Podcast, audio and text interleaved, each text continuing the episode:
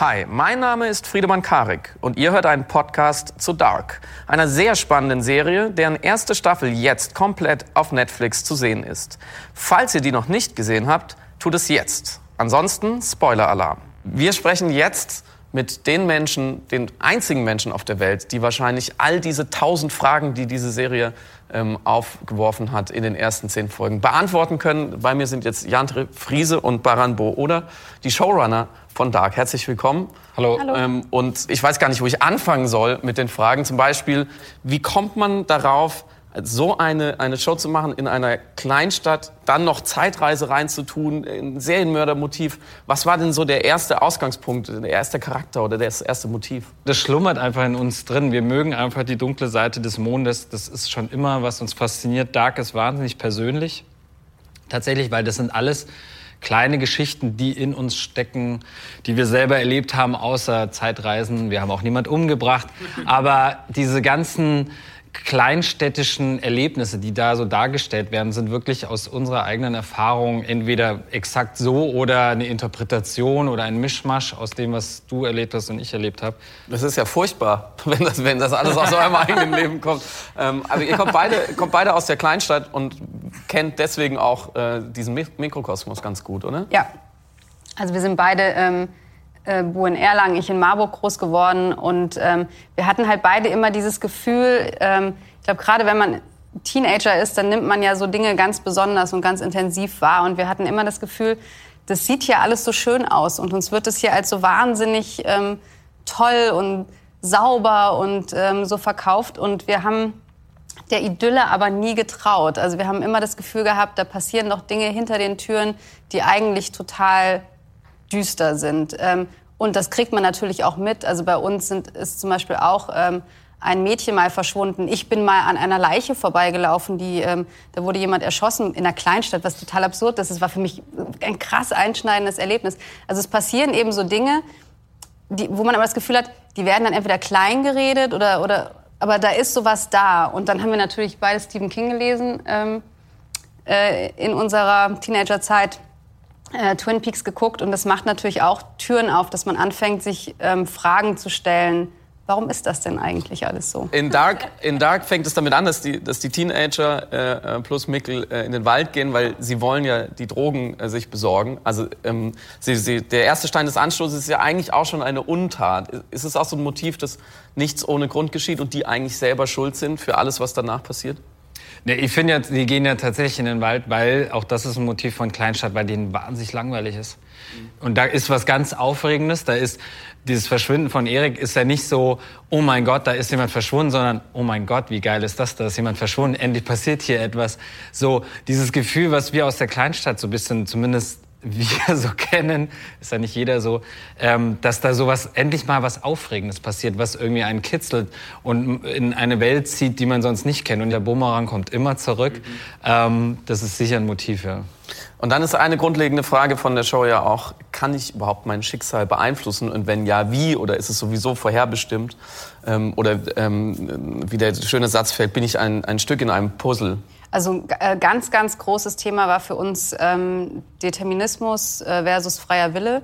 Ähm, wo, damit muss man sich automatisch beschäftigen, wenn man eine Zeitreisegeschichte macht, ähm, weil es gibt eben im Prinzip die zwei Lager. Also es gibt zurück in die Zukunft, wo du reisen kannst und du kannst etwas verändern, oder es gibt ähm, in, im Harry Potter Teil 3 ein eher, eine eher deterministische Variante, wo es eben eine Schleife ist, in der alles sich bedingt und dadurch auch tatsächlich paradoxe Situationen ähm, entstehen. Wir fanden, weil wir, glaube ich, aber auch einfach generell so drauf sind, dass wir eher Anhänger des äh, kausalen Determinismus sind, ähm, fanden das die viel, viel spannendere und interessantere ähm, Art zu erzählen, weil man eben, man ist auf so einen Kreislauf, zurück, also wirklich einen geschlossenen Kreislauf zurückgeworfen, in dem die Figuren die ganze Zeit versuchen auszubrechen und eben versuchen, ein, eigenständiges ähm, ähm, nach einem freien Willen zu leben und es funktioniert halt überhaupt nicht. Und man rennt immer wieder gegen die Wand, löst Dinge aus, die einem später selber ähm, Schmerzen zufügen mhm. werden. Und ähm, das hat uns interessiert. Also äh, bestes Beispiel ist äh, Ulrich, der versucht zurückzureisen, um was zu verhindern, was nicht passieren soll ja. und dann feststellen muss, er kann es nicht beeinflussen. Oder ja, und vor allem äh, viel schlimmer, er ist ja am Ende eigentlich der Auslöser sogar für alles, was pa- also für alles, was ihm auf jeden Fall passiert.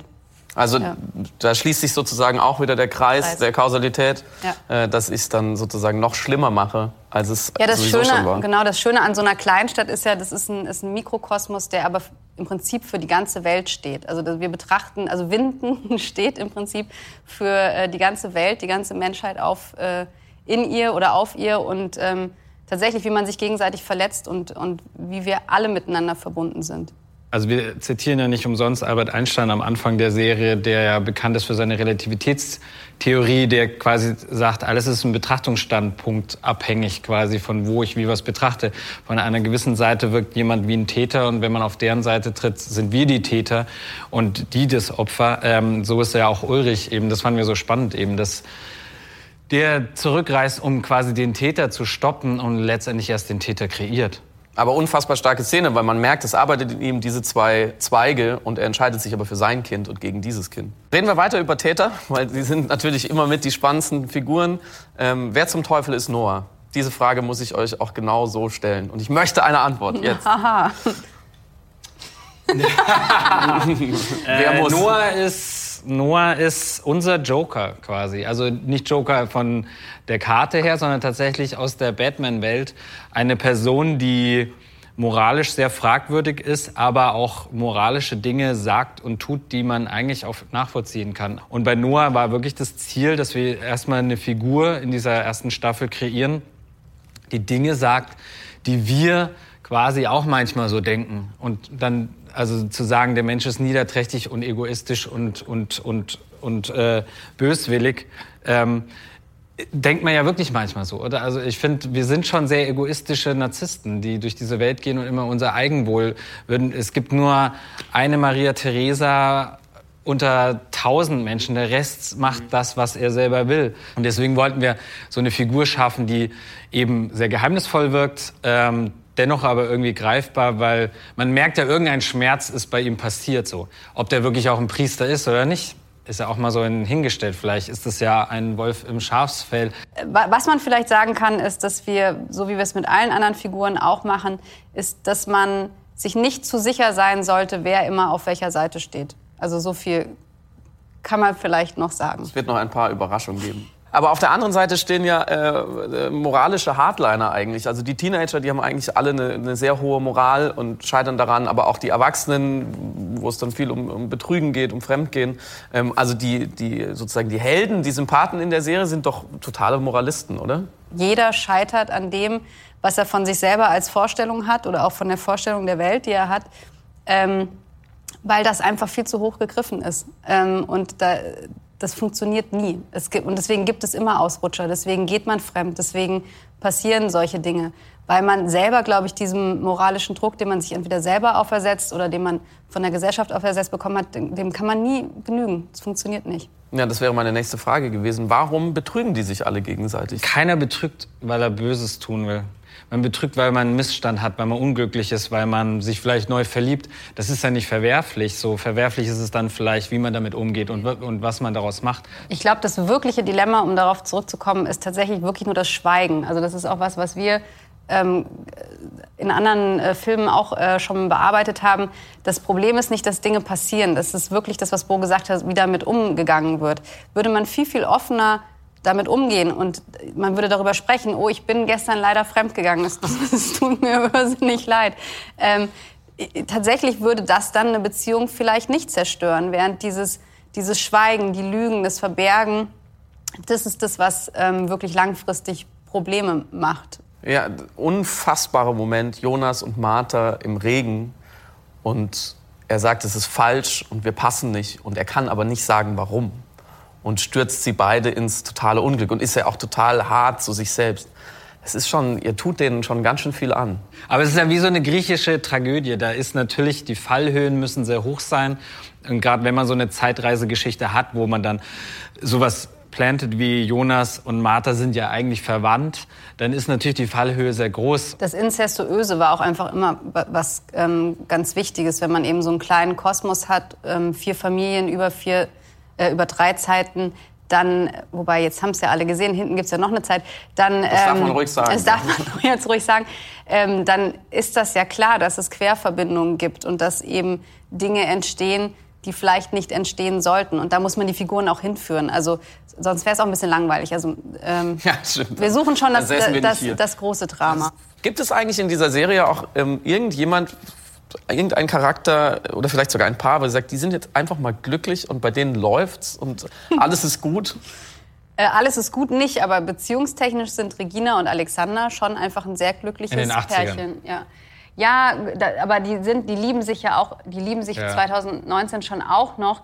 Da kommt halt eine Menge anderer Shit dazu. Sie hat halt Krebs und er hat halt ein bisschen ja, Atommüll. Also, aber, aber, Beziehung, aber beziehungstechnisch geht es ihnen Aber der Grundkern gut. von denen ist tatsächlich sehr viel wärmer und positiver als zum Beispiel zwischen Katharina und Ulrich. Aber auch eigentlich eine Beziehung, die aus Unglück entspringt, weil er liegt verletzt im Wald. Klar kommt ihr zur Hilfe, aber eigentlich geht es auch da nicht gut los. Die retten sich als, also die sind beide Opfer und retten sich. Wir sind ja auch keine, keine wir sind ja nicht eine Liebesgeschichte. Ne? Wir heißen ja nicht umsonst Dark. Das ist nicht euer Job sozusagen. ja, das ist nicht unser Job. Ähm, Winden ist auch ein ganz spezieller Ort, auch weil man es nie wirklich sieht. Man sieht die einzelnen Stationen sozusagen, die sich auch wiederholen und dann ist man als Zuschauer drin, aber man sieht es nicht ganz. Ähm, warum nicht? Warum hast du diese Stadt nicht mal gezeigt in ihrer Gänze? Das ist ja die Kraft vom, vom Kino, vom, vom Filme erzählen, von mit Bildern erzählen, dass der Zuschauer selber sich diese Welt erschafft, weil man es auch selber erschaffen will. Und ähm, deswegen gibt's von bei uns jetzt keine totale von Winden, sondern dies soll eine allgemeine deutsche Kleinstadt darstellen, wo jeder Zuschauer, der auch aus einer Kleinstadt ist, was rauspicken kann und sagen kann, ach, das war auch so bei uns und das war ein bisschen anders, aber die Schule genauso war Nein, das die auch Schule bei uns. ohne Witz. Die sah bei uns exakt so aus, mit gelb angestrichenen Türen. Ja, exakt so. Ja, wir wollten auch nicht zu sehr lokal verorten. Also ähm, wir wollten jetzt nicht, dass es identifizierbar ist, das liegt in Bayern oder das liegt äh, in Hessen oder wo auch immer, sondern wir wollten äh, tatsächlich viel Freiraum lassen. Warum regnet es da eigentlich ständig? Dieser Ton vom Regen, dieses Berauschende, was eigentlich gleichzeitig beruhigt, aber gleichzeitig auch so die Ohren zumacht, fanden wir irgendwie ein ganz wichtiges Element, was wir nutzen wollten für diese Geschichte. Ja, ich glaube, das tatsächlich dieses, äh, die Atmosphäre zu kreieren, ähm, das macht der Regen einfach wahnsinnig gut. Dieses Gefühl von, wir laufen hier eigentlich gerade auf eine Apokalypse zu oder der, der Untergang ist mhm. nah. So, das ähm, schafft der Regen ganz schön. Und dieses Atomkraftwerk, was über allem aufragt und ja auch irgendwie sozusagen der Grund ist für alles, wie, wie seid ihr da drauf gekommen? Ähm, was gibt es da für einen Bezug? Aber was für uns tatsächlich, das haben wir festgestellt, für uns beide ein wahnsinnig einschneidendes Erlebnis ähm, war, war äh, Tschernobyl tatsächlich, äh, 86. Ich war neun, Bo war acht. Ähm, wir sind beide von unseren ähm, Eltern irgendwie von, aus dem, vom Spielplatz runtergerissen mhm. worden, weil wir im Regen gespielt haben. Und das für uns war das erste Mal wirklich so, wo man aus der Naivität der Kindheit herausgerissen wurde und das Gefühl hatte, oh mein Gott, vielleicht geht die ganze Welt unter, vielleicht sterben wir alle. So, damit hatte ich mich vorher so noch nicht beschäftigt. Und die Nuklearenergie an sich äh, hat dann aber auch noch eine sehr persönliche Komponente. Ja, mein Vater arbeitet in dem Feld oder hat gearbeitet, der arbeitet jetzt nicht mehr. Und dieses Atomkraftwerk äh, bin ich halt groß geworden damit quasi, dass ähm, gerade in den 80ern nicht so einfach ist, wie man sich das vorstellen kann, wenn der Vater in dem Feld arbeitet und man geht zur Schule, wo gleichzeitig Schüler äh, Atomkraft äh, äh Nein Danke Aufkleber haben und es eher sehr sonderbar finden, dass mein Vater in so einem Feld arbeitet. Und ich war immer in so einem Dilemma und habe dann auch irgendwann mal angefangen, so mein Vater arbeitet so als Manager bei Siemens. Ja. um dein kind, Kindheitstrauma endlich, ja. endlich ein Ventil zu finden. Lass uns noch mal kurz über ähm, die Zeitreisen sprechen, ähm, weil das immer wieder so ein Punkt ist, wo, wo ich auch vor dem Laptop saß und immer gedacht habe, so jetzt so ganz wirklich habe ich es immer noch nicht verstanden. Was machen Sie da mit dieser Maschine? Wie geht man da ran? Also wir haben wirklich wahnsinnig viel gelesen. Aber dann, ab einem gewissen Moment, muss man das tatsächlich auch alles zur Seite schieben. Ähm, ich sage immer, das sind das, im Prinzip, wenn man schreibt, oder jedenfalls ist es bei mir so, ähm, gibt es eigentlich so zwei Leute, die am Tisch sitzen. Der, die eine Person, die wahnsinnig viel denkt und recherchiert und strukturiert und die andere, die aber einfach kreativ schafft. Und äh, die, die kreativ schafft, die sagt dann auch manchmal, ach fuck, das, was hast denn die da ein Quatsch ausgedacht? So funktioniert das nicht. Ich will woanders hin. Und die schiebt dann wieder was an und das kann dann die wieder ein bisschen überdenken. Und dann, also das ist so ein bisschen ein Zusammenspiel aus, ja, man muss versuchen, das alles ähm, fundiert aufzustellen, aber andererseits muss man auch loslassen können und dann gucken, was einfach so aus einem selber heraussprudelt. Hattet ihr auch so oder habt ihr auch so eine Wand zu Hause, wo die ganzen Charaktere mit Fäden verbunden sind? Ja, ja also wir haben von Anfang an so einen Figurengrid aufgebaut, weil sonst wären wir auch lost gewesen. Also auch mit, mit Fotos schon gleich im Schreibprozess.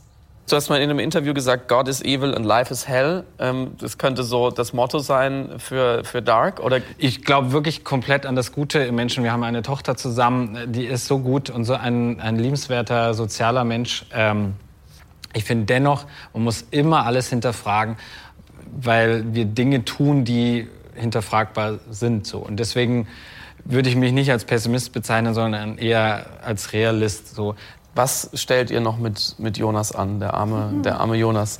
Der muss die ganze Serie überleiden. Der ist ja eigentlich der beste Mensch sozusagen. Der will nur das Gute und er hat, er hat ja auch eine große Barriere. Dann ist sein bester Freund mit dem Mädchen zusammen, was er eigentlich liebt. Und selbst da setzt er sich nicht so richtig durch. Und ich fand es super dann in der Szene, wo, wo, wo Bartosch ihn dann schuckt, dass er mal zurück dass er mal zurückfightet. Ist es auch so sozusagen als, als Schreiber so ein innerer Contest, wie viel kann ich den triezen, bis der mal ausrastet? Also ich glaube, das Spaßigste bei dem war tatsächlich dadurch, dass man ihn dann später ja auch sieht, also beziehungsweise man lernt ihn ja schon in, älter am Anfang kennen, aber weiß noch nicht, dass er das ist, diesen Bogen zu schaffen, ähm, wie ist der denn 33 Jahre später? Und wie kann das sein, dass der eigentlich immer noch an den gleichen Sachen festhält und dass der eigentlich immer noch einfach das wieder rückgängig machen möchte. Und das war, fand ich total spannend. Und das ist eine meiner Lieblingsszenen Szenen im Bunker, wenn der Fremde und äh, Jonas äh, aufeinandertreffen und dass man diesen Dialog mit sich selber hat. Das äh, fand ich irre. Total schön. Und aber natürlich, der muss noch weiter durch die Hölle der gehen. Der muss weiter durch die Hölle wahrscheinlich. Ich befürchte es. Ähm, Gibt es so eine Sache, wo ihr sagen würdet, wenn ich zurückreisen könnte in die Vergangenheit und ich könnte mit meinem jüngeren Ich sprechen, was wäre der Satz, Bo, den du dem jungen Bo mitgeben wollen würdest? Oder würdest du es überhaupt machen? Das ist der Moment, wo wir jetzt hier sind, das ist unsere Chance, die müssen wir nutzen und das ist mein Leben und das so. Ich glaube nicht an das Jenseits, ich glaube nicht an Gott oder irgendwas. Deswegen könnte ich mir gar nichts sagen. Also ich würde nichts sagen. Ja, Jim? Also das finde ich eine super Antwort. Das kann ich dir ja nicht einfach kopieren. ähm, ich glaube, ich würde einfach, ich würde zurückgehen und sagen, Jantje, du musst nie versuchen, einen Führerschein zu machen. du wirst scheitern. Lass es gut sein. Ja, okay. Das, das, so. das ist doch in Ordnung. Ein bisschen Arbeit von der Uhr ja. genommen. Jantje Bo, vielen, vielen Dank. Ähm, wenigstens ein paar Fragen beantwortet und wieder genug aufgeworfen, dass man sich vorstellen kann, dass die Geschichten von diesen Menschen noch weitergehen und weiter sehr, sehr viel Spaß machen. Es gibt noch mehr Podcasts zu Dark und natürlich alle Folgen der ersten Staffel auf Netflix.